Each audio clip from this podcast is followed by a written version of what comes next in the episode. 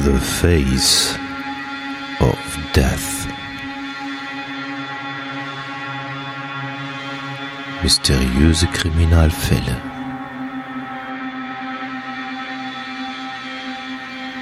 Der Podcast. The Face of Death.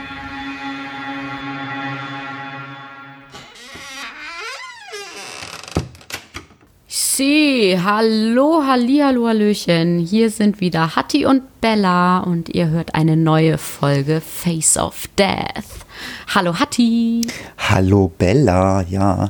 Ich habe so, ich hab ja mittlerweile schon so einen kleinen Suchtfaktor, weil ich höre deine Stimme so selten, aber ich höre sie so gerne und ich denke schon, hm, man müsste Bella eigentlich mal dazu bringen, wir müssten eigentlich täglich podcasten oder wir müssten wöchentlich podcasten. Oh, wow. Ja, ja ich habe also, ich war ja... Ja, Fälle wird's genug geben, ne? Oh ja, also es gibt genügend äh, kranke Leute ähm, äh, in unser, im weltweiten Internet, äh, was wir recherchieren können.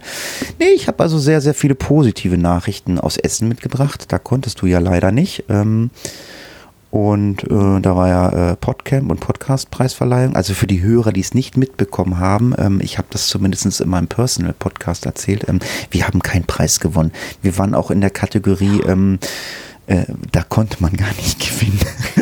Ja, ganz knapp mussten wir uns geschlagen geben. Hm. Ja, also äh, ja, aber das ist äh, ein, ein Thema, das wurde auch dort angesprochen, ähm, dass man dann ähm, ja vielleicht mal diese VIP-Podcast oder Promi-Podcast vielleicht mal für sich in eine eigene Kategorie packt. Aber man denkt drüber nach. Aber es war trotzdem sehr schön und äh, ja, Bella, äh, man hat dich vermisst und äh, man hat dich äh, sehr, sehr gelobt. Oh, das höre Oh, ich gerne. das- das- oh. Oh, ja, ja.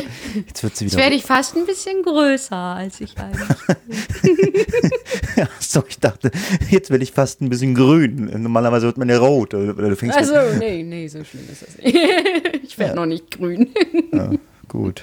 Wir werden nicht grün. Ja, wir ach schön, aber das freut doch. ja, wir werden nicht grün und wir werden auch nicht rot. Ähm, ja, wir bedanken uns auf jeden Fall äh, für ähm, diverse äh, Kommentare, die, bekommen, die wir bekommen haben. Äh, immer wieder Twitter-Nachrichten, Fallvorschläge. Ähm, äh, meistens muss ich sagen, äh, die Social Medias, ähm, das war ich früher immer, äh, der die bedient hat, wie ich das mit Klaus gemacht habe. Mittlerweile, äh, ähm, das erkennt man auch an der Schrift, äh, das ist Bella. Bella, Be Bella hat die schön Meine Handschrift. Bella hat die Schönschrift. Nee, Bella hat einfach mehr, Bella hat einfach beruflich mehr Zeit äh, zu antworten. Ähm, und wie es Bella schon geschrieben hat, also ja, wir notieren uns die ganzen Fälle und die Fallvorschläge und gucken uns die auch an, ob die was sind für uns. Und ähm, äh, ich denke, dass ich spreche da mal so ein bisschen in, dein, äh, in deinen Worten. Du hast es ja geschrieben, ja, äh, danke, danke, danke, wir gucken uns das an, ne? Aber mal gucken, wann es denn veröffentlicht wird. Es ist einfach eine Riesenliste. Ja, äh, die Sache. Aber so ist schön, ne? Man muss ja, man muss kaum googeln selber nach irgendwelchen creepy Fällen, sondern wir haben halt einfach jetzt irgendwann so eine Liste äh, mit ganz vielen Vorschlägen und die kann man eigentlich theoretisch nacheinander abarbeiten. Also es ist eigentlich ist es auch ganz lässig, muss ich sagen. ja, die Problematik, die wir halt einfach haben, es gibt halt einfach manchmal äh, äh, nicht unbedingt viel Material. Ich meine, ich weiß, wie ich mit Klaus, Ja. wie ich mit Klaus gepodcast habe, der hat natürlich auch noch viel gelesen, der hat natürlich auch einiges noch aus Büchern gehabt oder so, aber ähm, also ich habe keine Zeit zum Lesen, Bella liest zwar gerne, aber die hat, glaube ich, auch keine Zeit zum Lesen. Also ja, es kann dann schon mal passieren, wenn wir mal einen Fall machen, der dann vielleicht nicht ganz so lang wird. Ähm, ja, das ist dann halt einfach so, dass man einfach nicht genügend Informationen dazu hat. Ja. Ja, aber ähm, da lasst euch einfach überraschen. Ich wollte eigentlich, wie gesagt, nochmal Danke sagen. Auch äh, Facebook kommt auch eine Menge äh, immer wieder. Äh, Facebook-Seite könnt ihr besuchen. Da gibt es dann halt auch vielleicht mal die eine oder andere Information. Ja, Podstock, Podcamp, äh, ähm, Podcamp ist vorbei, äh, Essen. Ähm, Podstock ist das nächste Wort. Ähm, ich habe Bella die Pistole auf die Brust gesetzt. Sie wird, sie wird beim erscheinen. Äh, erscheinen. Wie, Yep. wie, weiß ich noch nicht. Ich weiß, dass aus deiner Nähe ein Fahrzeug hier hochfährt. Das weiß ich. es, fährt, es, äh, Okay. es, fährt ein, es fährt ein Old Blues äh, Brothers äh, Mobil der, ba der, der Backhaus Family irgendwie aus deiner Richtung da hoch. Also zumindest dann, wenn du dort wohnst. Nice. Sehr gut. ja, ja, genau. Ja, Aber vielleicht äh, ist da ein Plätzchen frei. Das, Noch das werde ich alles bei Gelegenheit dann nochmal noch, Leipz noch Leipzig, demnächst dann irgendwann Köln. Ähm, Gölle. Aber Gölle. Gölle. Das äh, äh, besprechen wir dann später. Was wir jetzt auf alle Fälle besprechen sollten, ähm, ist ein neuer Fall. Und ähm, jetzt haben wir äh, lange vorgeplänkelt und deswegen sage ich doch einfach, wir hören erstmal in den Fall hinein. Los Angeles, Kalifornien 1985. Ein Serienmörder Mörder geht um und vergewaltigt, misshandelt und tötet wahllos in der Dunkelheit. 13 Menschen sterben, 10 Opfer überleben und jedes Mal hinterlässt der Killer keine verwertbaren Spuren. Nur an einigen Tatorten werden Pentagramme gefunden. Sind dies die Taten eines Satanisten? Ich weiß es nicht. Mein Wunsch war ja, dass wir mal wieder einen Satanistenfall behandeln. Aber Exorzismus fand ich ja auch cool. Ansonsten haben wir immer viele ganz normale Serienmörder. Das heißt, Die ganz normalen Standardmörder halt. Ich wollte gerade sagen, was sind normale Serienmörder? Aber wir haben auch einen äh, Serienmörder. Ähm, ja, den Podcast oder äh, den Blogbeitrag findet ihr unter der Überschrift Der Night Stalker. Und ja, wir machen das einfach mal. Äh, ich, das habe ich mit Klaus auch ganz gerne gemacht, ähm, dass wir zwar einen gelösten Fall haben, aber vielleicht am Anfang noch gar nicht verraten, ähm, wer denn der Mörder ist. Also wenn ihr pfiffig seid, habt ihr noch nicht den Blogbeitrag gelesen, vielleicht noch kein Foto gesehen und ja, ich erzähle euch mal ein bisschen was zu dem Night Stalker. Es ist der 28. Juni 1984, als der Night Stalker das erste Mal zuschlägt. Er bricht bei der 79-jährigen Jenny Winko ein, misshandelt sie sexuell und ersticht sie. Also ich meine, muss das Alter 80 Jahre fast äh, sexuell misshandelt. Also da merkt man schon wieder, wie krank Leute sein können. Der Täter hinterlässt, wie äh, Bella gerade schon in der Einladung gesagt hat, keine verwertbaren Spuren. Die Polizei geht zunächst von einem ja, normalen Einzelfall aus. Doch da hat sich die Polizei getäuscht, weil Dutzende brutale Morde, Vergewaltigung und Raubüberfall, äh, Raubüberfälle folgten dann noch. Der Mörder verbreitete unter der Bevölkerung Angst und Schrecken. Ich habe immer das Gefühl, äh, ich habe das immer wieder, äh, äh, das ist jetzt der schlimmste Mörder, aber es muss so viele kranke Leute in Amerika gegeben haben. Also in einem Fall äh, ermordete der Killer ein Ehepaar und plünderte die Wohnung. Ein Videorekorder, eine Videokamera und ein Großteil von Schmuck des Paares fehlten dann natürlich auch. Und da hat auch der Täter darauf geachtet, ähm, penibelst äh, keine Spuren zu hinterlassen. Die Experten, die nach Fingerabdrücken suchen müssen, haben nichts gefunden, da der Eindring Handschuhe getragen hat. Also der war da also schon sehr pfiffig, sehr intelligent. Und ja, hat alle Spuren verwischt. Der Night Stalker war durch ein Fenster eingedrungen und dem, unter dem Fenster fanden die Ermittler einen Fußabdruck in der Erde. Der wurde gesichert, das macht man so bei, wenn man äh, Tatorte absichert, dann werden Fingerabdrücke und auch Fußspuren abgesichert und auch Autospuren abgesichert. Und das Ganze wurde mit einem Spray fixiert und anschließend wird das dann in Gips ausgegossen. Hat man vielleicht schon mal in irgendeinem schlechten Krimi gesehen. Oder auch in einem guten.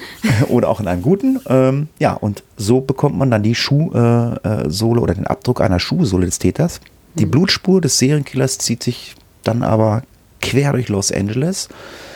Doch bei mehr als 10 Millionen Einwohnern in Los Angeles ist, für die, ist es für die Polizei natürlich schwierig, äh, anhand von Schuhprofilen äh, einen Täter zu ermitteln. Ich meine, ich weiß auch nicht, wie intelligent äh, Mörder oder Serienmörder sind. Man kann da Schuhe einfach verbrennen, dann ist es weg. Ja, aber die Ermittler äh, haben eine Chance. Der Abdruck stammt von einer, von einer absolut neuen Turnschuhmarke, die erst seit vier Monaten auf dem Markt ist. Das ist ja dann schon mal ein Anhaltspunkt. Da gibt es dann vielleicht nicht so viele. Insgesamt sind erst 1300 Paare dieses Types, Typs hergestellt worden. Die Firma, die den Schuh herstellt, äh, äh, hat der Polizei mehrere Schuhsohlen dann zur Verfügung gestellt, um anhand dieser Sch anhand die Schuhgröße zu ermitteln. Anhand ähm, ja, charakteristischer Streifen im Profil konnten Ermittler schließlich tatsächlich eine Schuhgröße ermitteln und zwar es war die Schuhgröße 45. Jetzt muss man sich natürlich die Frage stellen, 1300 Paare, wie viel davon haben die Schuhgröße 45? Und ähm, ja, wie finde ich äh, jemanden, der genau diesen Schuh trägt äh, mit der Schuhgröße 45? Also ich bin kein Ermittler, ich bin kein Polizist, deswegen frage ich immer wieder und rufe immer, schreie es immer wieder hinaus. Leute, äh, liebe Hörer, wenn ihr Ermittler seid, ähm, plaudert doch mal aus dem Nähkästchen, wenn ihr dürft. Wie, wie geht man an so eine Nummer dran? 1300 Paare? Nadel im Heuhaufen Ja, eigentlich, ne? mm. Ja, aus den Unterlagen des Herstellers geht dann noch hervor, dass von den 1304 hergestellten Schuhpaaren dieses Typs bisher nur sechs nach Los Angeles geliefert wurden. Sechs nur. Jetzt kommen wir der Sache schon ein bisschen näher. Und wiederum nur ein Paar wurden in der Schuhgröße 45 verkauft. Verrückt. Soweit konnte man das schon äh, eingrenzen. Der Täter trägt also ein Unikat. Also einen einmaligen Schuh. Also wenn er seinen Schuh natürlich in Los Angeles gekauft hat. In den nächsten Wochen werden sieben weitere Opfer im Großraum Los Angeles nachts überfallen. Frauen werden mit Handschellen und Elektrokabeln gefesselt, sexuell missbraucht, die Wohnungen werden durchsucht und die Wertsachen gestohlen. Doch der Night Stalker beginnt dann langsam an Fehler zu machen. Genau. Also man kann, wie wir jetzt erfahren haben, an dem Schuhprofil zwar schon den Kreis ein wenig ein, ähm, ja, verkleinern, ähm, doch wir sind immer noch nicht wirklich vorangekommen oder die Polizei ist noch nicht weit vorangekommen. Am 17. März 1985 äh, fährt der Nightstalker in einem gestohlenen Wagen äh, wieder mal durch die Gegend und entdeckt im Auto vor sich die 25-jährige Maria Hernandez.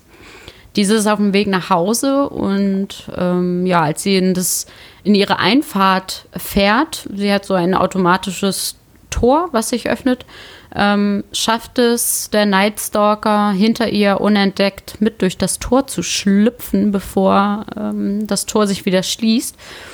Erst in der Garage schreckt Hernandez äh, dann herum, ähm, als sie hinter sich ein Geräusch gehört hat und äh, sieht, steht einem schwarz gekleideten Mann gegenüber, der sie mit einer Waffe bedroht.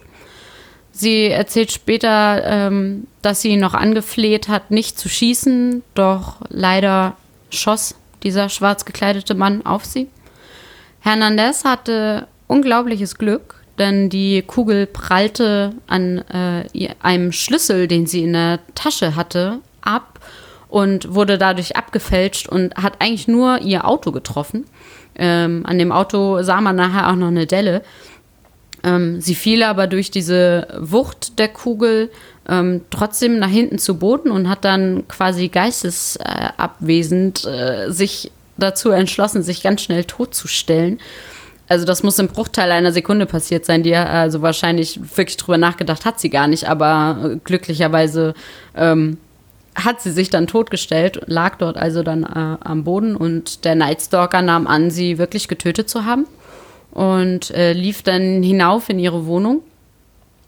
Dort, denke ich mal, ähm, wird er sich nochmal wieder Schmuck erhofft haben. Ähm, wir haben ja schon gehört, dass er die Wohnungen der Opfer ähm, ausraubte. Und ja, oben, womit er wahrscheinlich nicht gerechnet hat, war die Mitbewohnerin Dale Okazaki. Ähm, die Mitbewohnerin hatte vorher den Schuss aus der Garage gehört und hatte sich hinter der Küchenzeile versteckt. Doch leider lugte ihr Kopf ähm, so leicht über die Theke und so wurde sie entdeckt und der Night Stalker schoss ihr genau zwischen die Augen, woran sie dann auch gestorben ist. Ähm, ja, er ist trotzdem irgendwie unzufrieden mit seinen äh, Angriffen in dieser Nacht und äh, er schießt noch am selben Abend Tsai Lian Hu, ähm, als er ziellos in der Stadt umherfährt. In der Zwischenzeit konnte Hernandez, die äh, in der Garage ja noch lag, die Polizei verständigen und äh, so bekommen sie das erste Mal auch eine Täterbeschreibung. Also sie ist quasi das erste Opfer, das überlebt und den Mann beschreiben kann. Ja, durch diese äh, auch noch am selben Tag, also mehrere Morde ähm, und Mordversuche sind an diesem Tag ja geschehen. Das war das erste Mal. Äh, da werden die Medien jetzt plötzlich aufmerksam auf diese Fälle. Ähm, die Bevölkerung bricht in Panik aus, verständlicherweise, ähm, da nun davon ausgegangen werden kann, dass da nun mal ein Serienmörder äh, im Umlauf ist und wirklich ziellos ähm, oder auch ja, ohne, ohne genauen Plan eigentlich ähm, Menschen ja, missbraucht und ermordet. Ähm, ja, äh, die Medien nennen ihn äh, The Walk-In-Killer oder The Come-In-Killer oder auch The Valley Intruder zu dem Zeitpunkt. Ähm, der Angreifer wird beschrieben als jemand mit langen Locken, wulstigen Augen und sehr schlechten Zähnen. Und ähm, ja, die Polizei geht, wie gesagt, nun davon aus, es mit demselben Täter zu tun zu haben und auch die Patronenhülsen, die an verschiedenen Tatorten bisher gefunden wurden, wurden jetzt äh, miteinander verglichen und äh, auch so konnte man sich sicher sein anhand der Spuren, die, ähm, die dann die Hülsen äh, tragen. Äh, die sind ja auch ähnlich wie, wie Fingerabdrücke einmalig. Äh, da konnte dann halt auch festgestellt werden, okay, das sind immer dieselben Patronen aus derselben Pistole. Äh, wir haben es hier mit einem und demselben Täter zu tun. Ja, ich habe es mit der einen derselben Podcastin zu tun und mir ist gerade aufgefallen, äh, wir tun uns mit den Namen äh, asiatischer, chinesischer und japanischen äh, ähm, ähm, ja, Opfern einfacher als die ganzen Polen und Russen. Die Aussprache ist wesentlich, ein, ist wesentlich einfacher. Ich habe da, wie ich das Skript gelesen habe, habe ich gesagt, so, okay, das lässt sich einfacher lesen. Ja, ja. Ja, aber was auch nicht ganz so einfach ist, äh, dass es immer weitergeht, äh, weil es wird nämlich immer weiter gemordet. Ähm, in äh, Los Angeles. Äh, die Leute werden ausgeraubt, ermordet. Ja, und mittlerweile ist es dann auch so, dass eine absolute Panik ausbricht in Los Angeles und die Bevölkerung denkt sich, na gut, dann rüsten wir auf. Die Verkaufszahlen von Waffen und Alarmanlagen schießen absolut in die Höhe. Die Einwohner verbarrikadieren sich, also quasi so, wenn ein Unwetter äh, an der Küste ist, nagelt man das Haus ja. zu, aber da haben die sich halt wirklich, die haben wirklich richtig Angst gehabt. Ja, und Fenster und Türen wurden dann verbarrikadiert, zugenagelt, was auch immer. Die Polizei ist absolut machtlos, zeigt aber Präsenz, indem sie verstärkt Patrouille in Los Angeles fährt. Aber gut, der Mörder, in dem Fall unser Night Stalker, also äh, in den Aufzählungen äh, war er jetzt nicht bei den Medien, aber äh, er wird halt als Night Stalker auch betitelt. Ähm, ja, sie haben ihn später umbenannt in den Night Stalker. Ja, ganz genau. Und ähm, die Polizei, äh, wie gesagt, zeigt Präsenz und der sieht natürlich auch die Präsenz und wird sich natürlich dementsprechenderweise auch darauf einstellen. Ein Ehepaar hat dann berichtet, äh, dem, also dem Polizisten zu der Zeit, dass es äh, nicht mehr in ihrem Bett schläft. Die beiden hatten Puppen auf ihre Matratzen gelegt, also die hatten so einen Schiss. Der Mann schlief in der Garage und die Frau hinterm Fernseher mit dem schnurlosen Telefon in der Hand. Also so eine Panik und Angst hatten die Leute dort in Los Angeles. Mhm. Am 27. März ermordete der Nightstalker dann den 64-jährigen Vincent Sassara und Sassaras 44 Jahre äh, alte Frau Maxine. Der Ehemann wurde zuerst erschossen, dann wurde die Ehefrau brutal angegriffen und erstochen. In diesem Fall äh, wurde sie, äh, ja, wie gesagt, erstochen und er sticht, der Killer sticht ähm, der Maxine Sassara äh, dann auch noch die Augen aus. Also jetzt äh, kommt nicht nur noch äh, die Lust nach Morden und Ausrauben dazu, jetzt kommt noch so, ich weiß es nicht, wie man es nennt, ähm, die, die Lust. Verstümmelung quasi. Ja, irgendwie der Drang nach, äh, ja, ich sag mal, es ist pervers. Also ich meine, jemand die Augen ja. aus, das ist pervers. Also laut Obduktion, der in der Wohnung dann äh, stattgefunden hat, also bei den beiden Leichen äh, wurden, sind die Verletzungen erst nach dem Tode zugeführt worden. Das heißt also, die Maxine war schon tot und dann wurde wurden ihr halt die Augen herausgetrennt. Also die Augäpfel wurden auch nie gefunden. Jetzt könnte man natürlich mutmaßen, okay, hm, wurden sie vielleicht gegessen, aber das sind doch. Hm. Ja, man weiß es nicht, keine Ahnung. Oder ja. es sind halt einfach nur, ähm, wie sagt Souvenirs, man, Souvenire, Souvenire hat, sich hingestellt hat. Das hatten wir ja schon des Öfteren. Ja, der Killer ist also absolut unberechenbar. Keiner weiß, wann er zuschlägt, wie er zuschlägt. Also, also ich bin jetzt kein äh, Ermittler, aber so, so, ein richtiges Muster äh, hinterlässt er ja nicht. Manchmal vergewaltigt er die Leute, äh, die Frauen, manchmal erschießt er einfach nur Leute, aber äh, ja, und in diesem Fall äh, schneidet er Augen raus. Ähm, ja, das, das äh, weiß man nicht so genau. Manche Leute haben ja auch überlebt, also er entscheidet ja manchmal selber, ob er sie tötet oder einfach nur überfällt. Also Diejenigen, die dann zumindest überlebt haben, beschreiben einstimmig ihn als großen Mann mit hervorstehenden Augen. Trotz Phantombild bleibt der Killer unentdeckt und für die Polizei ist es halt irgendwie unmöglich, wie gesagt, den nächsten Schritt voraussehen, weil, was ich gerade gesagt habe, die wissen halt, weil der, der, der macht das ja nicht nach irgendeinem genauen Muster oder so. Die, weil die meisten Serienmörder halten sich äh, an eine bestimmte Vorgehensweise, doch der Nightstalker handelt völlig unwillkürlich. Also das muss ich auch sagen, das hatte ich jetzt auch noch in keiner Fälle. Also normalerweise ist da immer irgendwie so ein Programm so oder, oder äh, was da abläuft irgendwie, äh, was weiß ich. Ich verstümmel die Leiche immer wieder. Äh, ich habe immer, äh, ich bringe immer, nur blonde junge Frauen um oder so, aber hier äh, und es sind halt auch in diesem Fall Männer und Frauen in diesem Fall mal äh, dran. Und das ist halt, wo, wo ich denke, so, uh, mhm. ist jetzt nicht so äh, das äh, Ding, wo man jetzt als Ermittler angreifen kann, kann sagen, so, jetzt probiere ich mal irgendwas. Aber es geht halt ja. auch immer weiter. Ja. Ja, die Polizei muss quasi, also sie ist quasi dazu gezwungen, eigentlich äh, immer wieder auf die nächste Tat zu warten und ähm, ja, vielleicht der Hoffnung zu sein, ihn auch mal in Flagranti zu erwischen oder wie auch immer. Also sie sind einfach, sie, sie stehen da und müssen einfach warten und zusehen, dass wieder etwas passiert. Ähm, ja, in den nächsten Monaten passiert allerdings nichts. Äh, der ähm, Killer äh, legt quasi eine kleine Pause ein. Ähm, doch dann plötzlich äh, erweitert er seinen Wirkungskreis. Wir haben uns eben in Los Angeles oder ähm, ja, Randbezirken äh, befunden.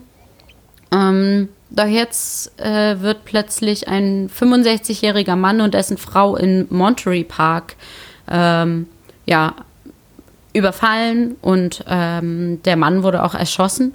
Monterey Park liegt etwa 12 Kilometer vor LA. Also wir sind noch nicht ganz so weit weg von LA, aber wir entfernen uns langsam. Ähm, ja, während der Täter im Begriff war, die Frau auch zu töten, konnte der sterbende Ehemann den Täter noch äh, mit Wählen der Notrufnummer in die Flucht schlagen. Ähm, die Polizei traf dann auch äh, später ein. Leider war der Mann da schon tot und der Nightstalker äh, über alle Berge. Etwas mehr als eine Woche später verletzte der Killer dann äh, zwei über 80-jährige Frauen äh, in ihrer Wohnung so schwer, dass eine von ihnen später ihren Verletzungen erlag.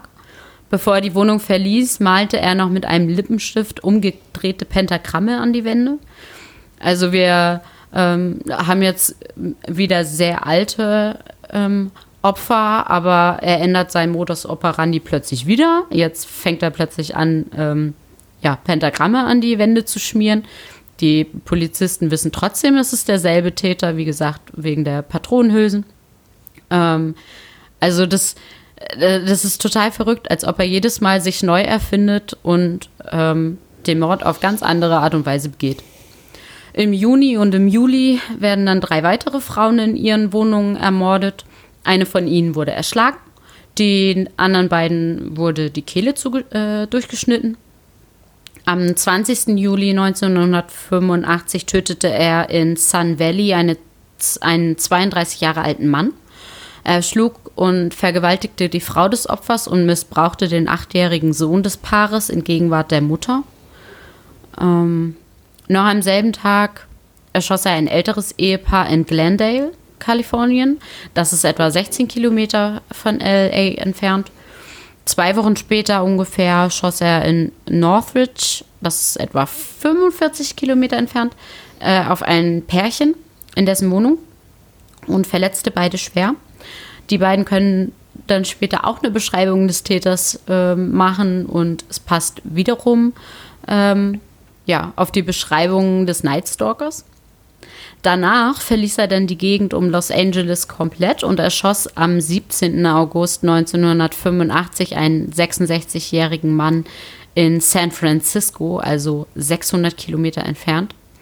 Er schoss auch auf die Frau die Ehefrau des Opfers. Diese überlebte aber und konnte der Polizei dann gegenüber den Angreifer äh, ebenfalls als den Night Stalker identifizieren.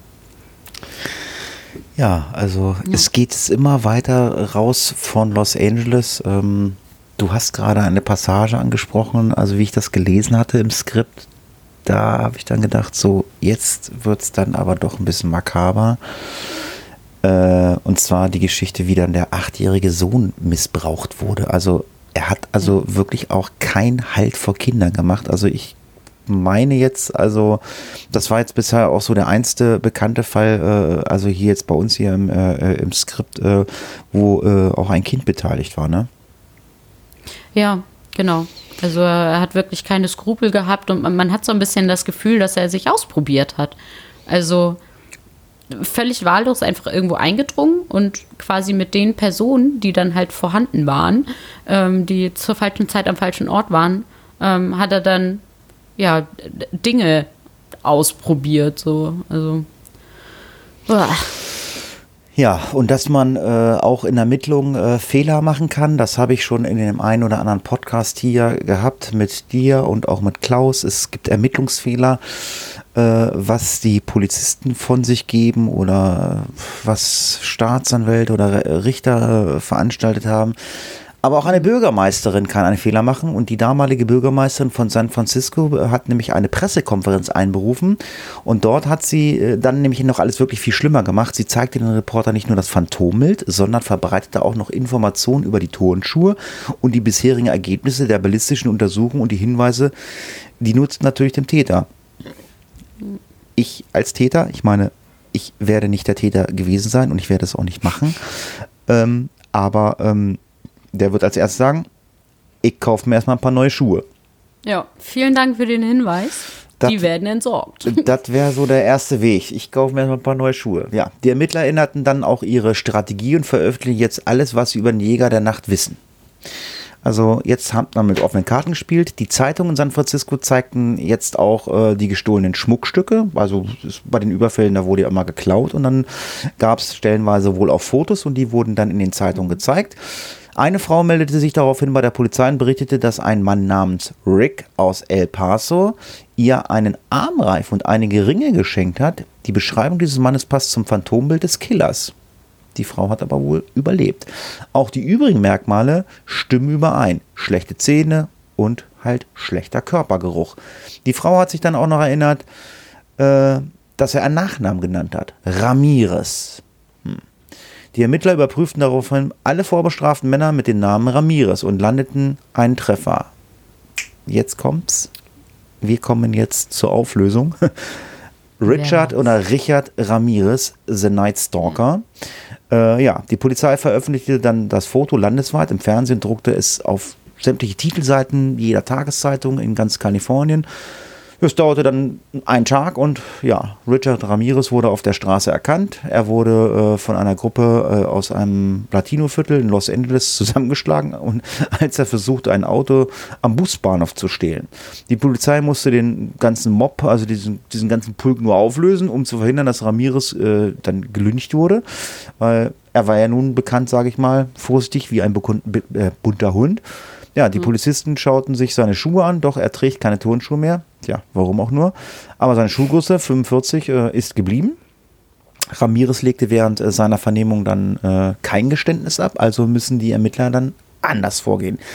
Sie durchsuchten dann seinen Geldbeutel und finden eine Quittung, die zu einem Fach am Busbahnhof führte. Die Tasche wird geleert und alle Gegenstände werden äh, fotografiert.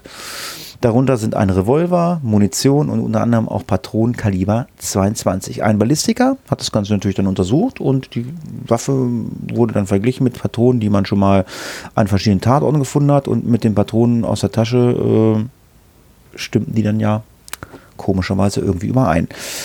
Bei einer Gegenüberstellung mit Ramirez identifizierte zudem eines seiner Opfer, ähm, ja, das war, der wurde dann halt mehr oder weniger äh, überführt. Und jetzt kommen wir erstmal eigentlich äh, zu dem äh, Part, was wir äh, normalerweise machen. Äh, deswegen finde ich schön, dass äh, Bella das Skript mal so umgeschrieben hat. Wer ist denn dieser Richard Ramirez? Genau. Die Polizei ist sich jetzt ja also sicher, äh, in Richard Ramirez den Täter gefunden zu haben. Jetzt wollen wir uns mal angucken, wie seine Vergangenheit war, wie es vielleicht dazu gekommen ist, dass er diese Taten begangen hat.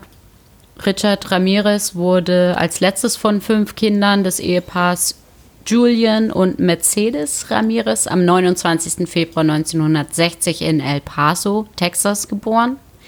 Zwei seiner älteren Geschwister waren äh, bereits mit Geburtsfehlern auf die Welt gekommen und so wurde ähm, ja, Ramirez Mutter eigentlich davon abgeraten, noch ein Kind auszutragen.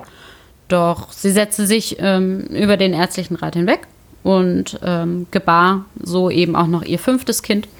Ramirez, der ähm, auch Ricky oder Rick äh, genannt wurde, er litt bereits in jungen Jahren schwere Kopfverletzungen. Ähm, er fiel mit fünf Jahren etwa von einer Schaukel und bekam daraufhin, also der muss so blöd gestürzt sein, dass er daraufhin epileptische Anfälle bekam. Ähm, als er neun Jahre alt war, wurde er ähm, oder ähm, wurde einer seiner Brüder und vermutlich auch Ramirez selbst von einem Sonderschullehrer sexuell missbraucht. Ähm, eine seiner Cousins, Miguel Ramirez, ähm, war ein Green Beret. Das äh, ist eine Spezialeinheit der, der ähm, United States Army. Ähm, war im Vietnam, Vietnamkrieg und prahlte äh, vor dem zwölfjährigen Ramirez damit, wie er vietnamesische Frauen gequält hat, verstümmelt und vergewaltigt hat. Ähm, also Ramirez ist zu der Zeit nicht nur selbst bereits äh, zum Opfer geworden, sondern ähm, erfährt halt auch durch ja, ihm nahestehende Familienmitglieder und von, von Menschen, zu denen er halt aufschaut, ähm, von, von den schlimmsten Taten, die eigentlich äh, jemand einem anderen Menschen zufügen kann. Ähm, ich denke, da wird wahrscheinlich auch einiges äh, an, an, an Grund liegen, warum äh, er nachher zu dem wurde, äh, ja, zu dem er geworden ist. Ähm, Ramirez und äh, sein Cousin rauchten regelmäßig zusammen Marihuana. Man möchte äh, nochmal betonen, der Junge war zwölf zu dem Zeitpunkt. ähm, Miguel, sein Cousin, zeigte ihm grausame Polaroid-Fotos seiner Opfer und erklärte ihm, äh, wie man mit einem Messer tötet. Ramirez äh, erlebte außerdem mit, da war er 13, ähm, wie Miguel seine eigene Frau ermordete. Ähm, also er guckte jetzt auch schon zu und ähm, wusste also eigentlich ganz genau, wie es geht, einen Menschen zu töten.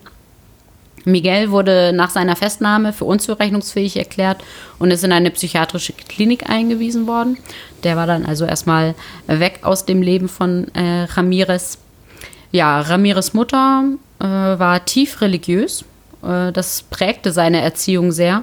Äh, man geht auch später davon aus, dass ähm, er also wir, wir haben ja schon gesehen, Pentagramme waren an den Wänden und so weiter. Er hat sich dann irgendwann so dem, dem Satanismus äh, zugewandt, wohl eher aus ähm, ja, Rebellion seiner Mutter gegenüber. Also die war halt sehr religiös und ähm, ja, er wollte sich dagegen aufbegehren und ähm, hat sich dann mit dem Satanismus auseinandergesetzt. Ähm, sein Vater war den Kindern und auch sich selbst gegenüber wohl sehr gewalttätig. Ramirez floh regelmäßig davor, ähm, verbrachte die Nächte auf Friedhofen, äh, zu denen fühlte er sich hingezogen. Und ja, zu dieser Zeit äh, entwickelte sich dann wohl auch die, sein, sein, äh, sein Interesse am äh, Satanismus, ähm, ja, als Gegensatz nun mal zu seiner religiösen Erziehung. Nach dem Schulabbruch in der 9. Klasse wurde Ramirez 1977 zum ersten Mal wegen Marihuana-Besitz verhaftet. Also da begann es dann, dass er auch ähm, polizeilich auffällig wurde. Ähm, die zogen äh, dann nach Kalifornien, also er und seine Familie, wo er von äh, Kokain dann äh, schließlich abhängig wurde. Also seine Drogenkarriere nahm dann so seinen Lauf. Er schlug sich mit Diebstählen äh, durch und ähm, vertiefte sein Interesse äh, über den Satanismus. Er wurde 1981 zweimal in der Gegend von Los Angeles wegen Autodiebstahls festgenommen. Ähm, noch bevor er dann sein Elternhaus äh, schließlich verlassen sollte, versuchte Ramirez auch bereits eine Frau zu vergewaltigen. Also wir sind jetzt Anfang der 80er Jahre. Der Ehemann der Frau äh, kam aber kurze Zeit später, also das Ganze war in einem Hotelzimmer. Äh, er wollte die Frau vergewaltigen und äh, der Ehepa äh, Ehemann, ja, störte quasi glücklicherweise äh, diese Tat. Ähm, er kam rein in das Hotelzimmer und verprügelte Ramirez. Bei der Polizei jedoch wollte das Ehepaar ähm, ja dann nicht mehr aussagen, da es mit dem Vorfall nichts zu tun haben wollte. Ähm, vielleicht auch aus Angst, ich weiß es nicht. Ähm, ja, jedoch kam es so nun dazu, dass Ramirez ähm, ja weitermachen konnte und eben zu dem Night Stalker werden konnte. Ähm, ja, man hat dann später noch, ähm, also neben den Morden, die wir jetzt teilweise schon gehört haben, ähm, festgestellt, dass das erste bekannte Mordopfer ähm, die neunjährige Mai Lung äh, war. Diese wurde am 10. April 1984 tot im Keller eines Hotels gefunden. Ähm, diesen, ja, dieses Mädchen konnte man ihm eigentlich auch erst nach der Verhaftung, also nach der endgültigen Verhaftung dann ähm, ja, äh, zuschreiben, ähm, weil vorher noch keine DNA-Tests möglich waren. Und ja, ein DNA-Test hat dann 2009 ähm, dann während, oder ich glaube nach dem Prozess sogar dann äh, herausgestellt, dass, dass das auch schon bereits der Richard Ramirez war. Ja, harter Tobak. Ähm, Ja, jetzt haben wir aufgelöst, wer unser Night Stalker ist. Äh, ja, man hat mal wieder äh, vielleicht so seine Gedanken, äh, schlechte Kindheit oder so äh, äh, äh, angewandt. Hat man halt ganz oft. Ähm, ich bin dazu, wie gesagt, immer nicht in der Lage, das zu beurteilen. Ich weiß auch nicht, wie Psychologen oder Ärzte sowas beurteilen, aber das war schon harter Tobak, was der so erlebt hat. Aber das haben wir schon des Öfteren hier hatten. Ja gut, aber um dem Ganzen dann halt auch äh, in irgendeiner Art und Weise äh, mal ähm, der Recht zu sprechen, Ein Ende zu machen. muss natürlich so ein Täter auch verurteilt werden. Verfahren und Verurteilung. Am 22. Juli 1988 wurde dann ähm, die Jury ausgewählt. Es gibt ja, ich glaube, ich weiß gar nicht, wie wir sitzen in so einer Jury. Zehn Leute, sind das zehn? Ich weiß es gar nicht. Oh, ich, also ich weiß nicht, ob das eine festgelegte Zahl ist oder ob das Oh, variieren kann. Ja, auf jeden Fall am 20. September 1989, also fast ein und ein Vierteljahr später, wurde Ramirez des 13-fachen Mordes, des fünffachen versuchten Mordes, der, der elffachen Vergewaltigung und des 14-fachen Einbruchs für schuldig befunden. Also das waren so die Taten, die man ihm nachweisen konnte. Dort ist er schon mal eine ganze Stange. Am 7. November 1989 wurde er äh, wegen 19-fachen Mordes zum Tode äh, in der Gaskammer verurteilt. Das muss auch ein ekliger Tod sein. Äh, das Strafverfahren war eines der kompliziertesten und äh, komplizi kompliziertesten und der längsten in der amerikanischen Justizgeschichte. Ähm, es wurden sehr, sehr viele ähm, Jurymitglieder angehört. Man hat mir gerade die Zahl geklaut. Ja.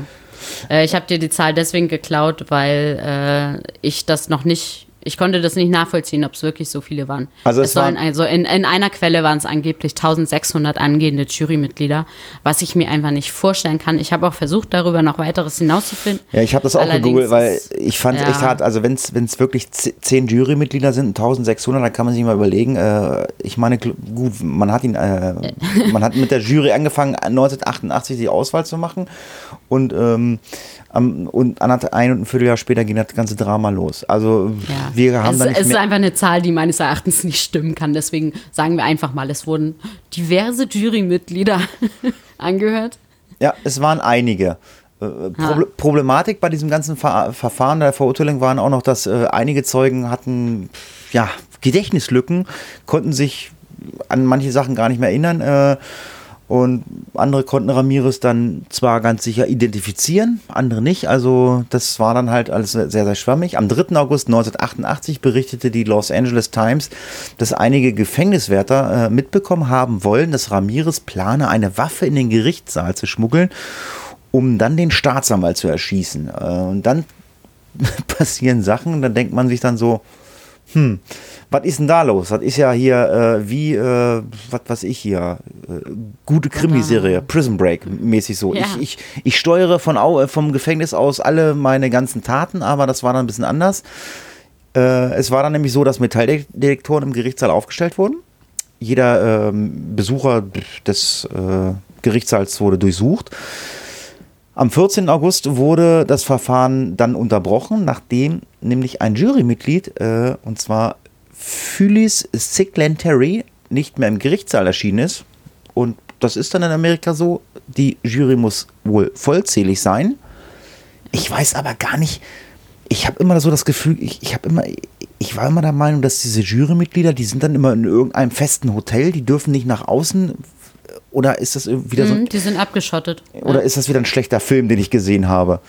Nee, nee, das ist tatsächlich so. Die sind komplett während des Verfahrens abgeschottet von der Außenwelt, um nicht beeinflusst zu werden. Also die dürfen auch kein Fernsehen gucken und kein gar nichts. Die Ja, um nicht nur be- ja, zusammen genau. in irgendeinem Hotel oder hier in so einem. Apartmentkomplex. Und, sp und spielen Backgammon. Ja, und äh, die wurde dann nämlich später tot in ihrem Apartment aufgefunden. Deswegen frage ich mich, wie ist in ihren, äh, äh, also war das jetzt das Apartment, wo diese ganzen Jurymitglieder waren? Ja, da gehe ich von aus. Ja. Ja, auf jeden Fall waren die ganzen anderen Jurymitglieder total schockiert und befürchteten, dass jetzt Ramirez, was ich gesagt habe, so aus dem Gefängnis äh, angefangen hat zu steuern, so ah, kümmert euch mal drum, bringt diese äh, Jurymitglieder um. Aber Ramirez war nachweislich dafür nicht verantwortlich äh, für den Tod von Signatories. Und zwar, die wurde nämlich von ihrem Freund erschossen. Der hat dann nämlich später auch noch Selbstmord äh, im Hotel begangen. Und während des Verfahrens hatte Ramirez äh, viele, vor allem weibliche Fans, äh, die beschrieben haben und ihn besucht haben. Also das hätten wir jetzt noch ausschweifen können. Also ich hatte noch, ich weiß gar nicht, ob es, also in irgendeiner deutschen Zeitung war es irgendwie, da war eine, die hatte beschrieben, sie fand die, die, die, seine, seine Hände so toll, weil er so große Hände hat. Ich weiß nicht, ob du das gelesen hattest oder so. Widerlich. Ja, ja, also, aber das, das hat man ja öfter, dass die da irgendwie auf diese äh, abfahren. Also, ja. Ja, irgendwas scheint der ausgestrahlt zu haben. Ja. Ab 1985 schrieb äh, die freiberufliche Redakteurin Freelance oder äh, freiberufliche Redakteurin Freelancer Magazine Dorin Leoy dem Inhafti- Inhaftierten 75 Briefe und 1988 machte er ihr einen Heiratsantrag. Am 3. Oktober 1996 heirateten sie im San Quentin Staatsprison. Äh, also wir reden von 89 verurteilt, äh, wir reden von sieben Jahren. Also das dauert in Amerika ja auch immer scheinbar immer sehr, sehr lange, bis diese Leute dann hingerichtet werden. Ich weiß gar nicht, warum das immer so lange dauert. Äh, weil ich denke, gut, verurteilt äh, heißt so, alles klar, du bist jetzt für 30 Jahre im Gefängnis und verurteilt, okay, du bist zum Tode verurteilt, äh, je nachdem, in welchem Bundesland du lebst, ähm, dann kannst du auch nächste Woche sterben. Aber nach sieben Jahren hat er die Möglichkeit noch zu heiraten. Ja, und am 7. Juni 2013, sprich vor 15 Jahren, ist Ramirez dann, Fünf. Vor fünf Jahren. ja, vor fünf Jahren, äh, ist Ramirez dann äh, im Marine General Hospital unweit von San Quentin an Leberversagen gestorben. Also 1989 verurteilt, 2013 immer noch nicht zum Tode verurteilt. Also das.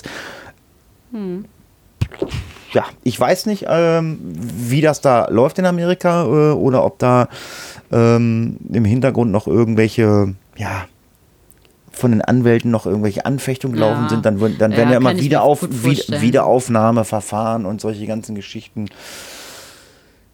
Ja, war mal wieder ein Fall, Ja. den ich äh, sehr, sehr interessant fand, der mich äh, sehr, sehr bewegt hat. Also ähm, den haben wir mehr oder weniger so zwischen Tür und Angel äh, kurzfristig erst vor drei oder vier Tagen ähm, aus Paldovat. Ähm, wir hatten einen anderen Fall.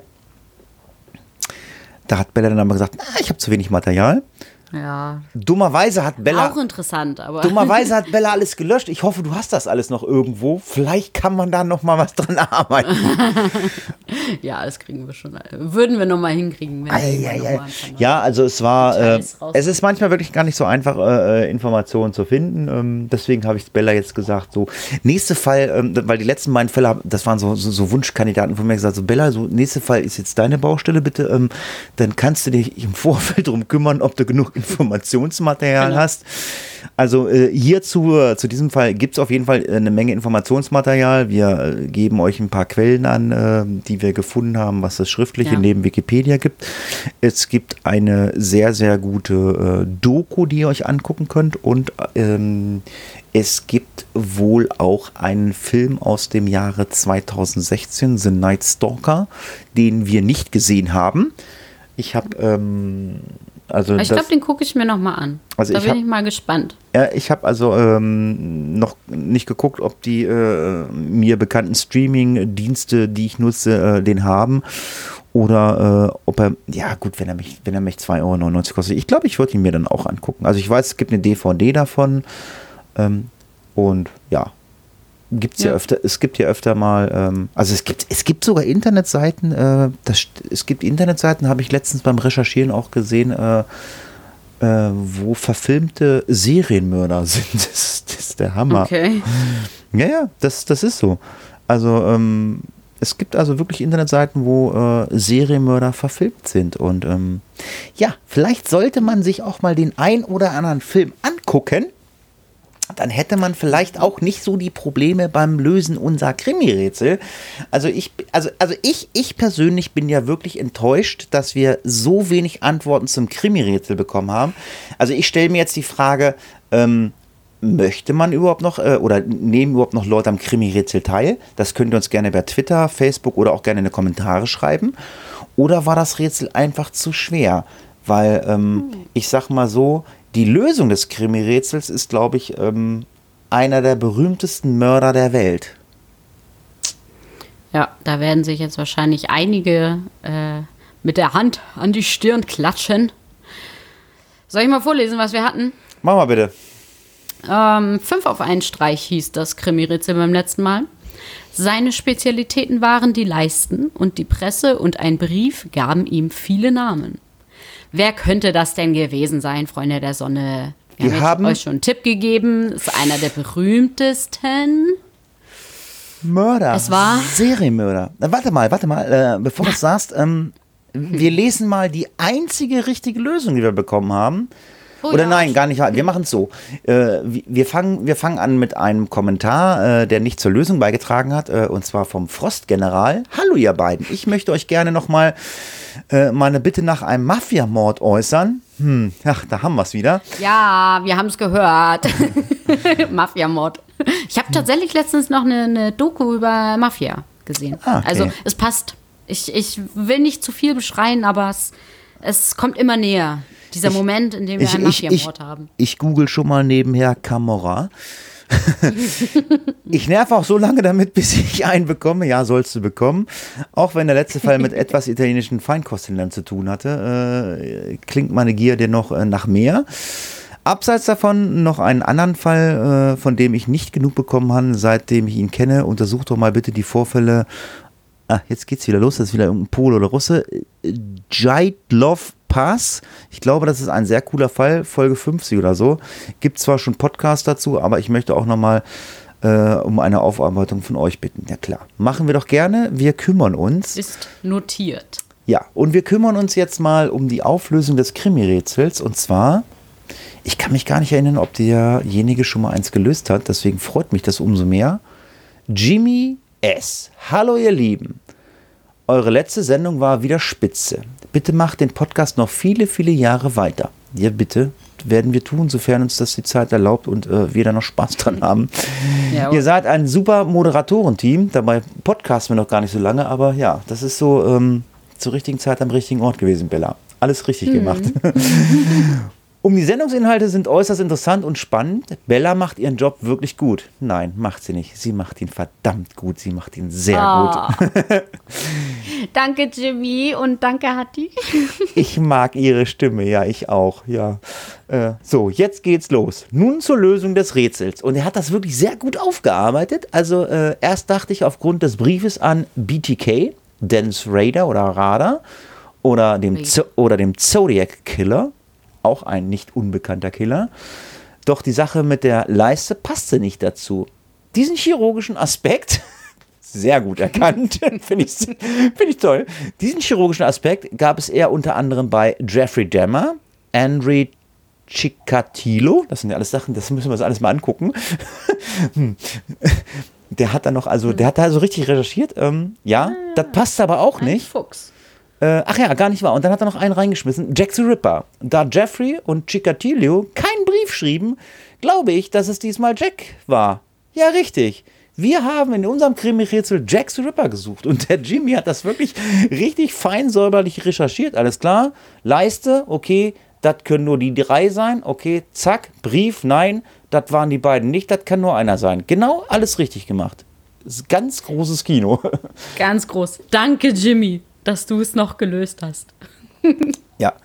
Ähm, ja, das nächste Krimi-Rätsel habe ich gefunden, äh, fand ich total, äh, also man kann eigentlich sagen, lustig. Also ähm, in, Ja, in dem Fall dürfte man auch drüber lachen. in, in, in dem Rätsel nicht, aber wenn wir es dann lösen in der nächsten Folge, ähm, äh, da gibt es noch eine Aussage zu, äh, die haben wir jetzt nicht so in dem Rätsel drin, das ist vielleicht noch so ein kleiner Wink mit dem Zaunpfahl.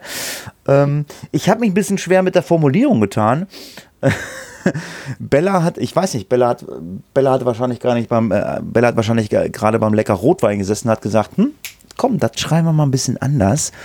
Äh, das Krimi-Rätsel, das kann, das, das kann sich auch so ein bisschen lecker anhören. Bella, wie hört sich denn lecker Krimi-Rätsel an? Lecker Krimi-Rätsel heute. Und zwar aufs Glatteis geführt. Er brauchte gar kein unschuldiges Opfer. Als seine Ex nach Hause kam, wartete trotzdem ein ganz besonderes Dessert in der Tiefkühltruhe. Ich Na, bin ge- Freunde, jetzt könnt ihr mal gucken. Ich bin gespannt, was ihr da so alles herausfindet. Also ich muss sagen, also ähm, wir suchen nicht immer Mordopfer oder einen Mörder. Vielleicht suchen wir auch mal was anderes. Also ich meine, äh, wir machen mysteriöse Kriminalfälle. Ich meine, gut, wir haben uns mittlerweile so in die Schiene geschossen, okay, wir haben halt halt immer Mörder, aber, ähm, aber es kann halt auch mal im Krimi-Rätsel was anderes sein. Ja, an dieser Stelle Spannend, möchte ob ich... das jemand löst. Ja, also ich bin auch gespannt. Also ähm, ich sage erstmal wieder an dieser Stelle ganz, ganz lieben Dank, äh, Bella, dass du dir Zeit genommen hast. Ähm, auch äh, was im Vorfeld so gelaufen ist. Also du musstest noch zum Edeka. Ja, ja. Oh Mann. Hartes Leben. weil Bella muss jetzt was essen. Ähm, ich habe nebenbei, wie du beim Edeka warst, habe ich auch schon mal Essen in die Pfanne geschmissen. Äh, da läuft auch irgendwas. Ja, und währenddessen wir uns jetzt das Essen zubereiten, ähm, werde ich ähm, die Folge rendern lassen und dann werde ich noch ein bisschen rumschnippeln und freue mich auf eine neue äh, Face of Death Folge in spätestens zwei Wochen und sage an dieser Stelle lieben Dank an Bella, dass du dir wieder die Zeit genommen hast und äh, vielen Dank an die Hörer, dass ihr euch das heruntergeladen habt, angehört habt, was auch immer. Gerne Kommentare oder auch mal Audiokommentare. Äh, schickt uns alles, wir kriegen das alles hin. Vielen Dank, macht's gut, bis zum nächsten Mal und wie immer hat das letzte Wort die Bella. Tschüss! Ja, vielen Dank, Hatti, für diese Folge und ich wünsche euch allen eine schöne Zeit die nächsten zwei Wochen und wir hören uns dann in zwei Wochen wieder. Also bis dann, haltet die Ohren steif. Tschüssi! Case closed.